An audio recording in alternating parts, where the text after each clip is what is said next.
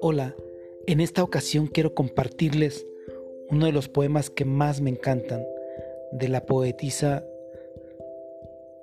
Rosario Castellanos. Un poema tomado de su libro La trayectoria del polvo.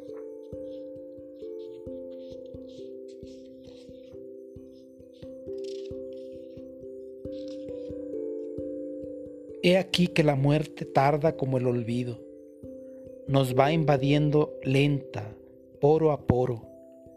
Es inútil correr, precipitarse, huir hasta inventar nuevos caminos, y también es inútil estar quieto, sin palpitar siquiera para que no nos oiga.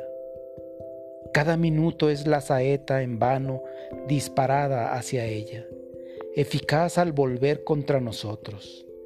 Inútil aturdirse y convocar a fiesta, pues cuando regresamos, inevitablemente, alta la noche, al entreabrir la puerta, la encontramos inmóvil, esperándonos.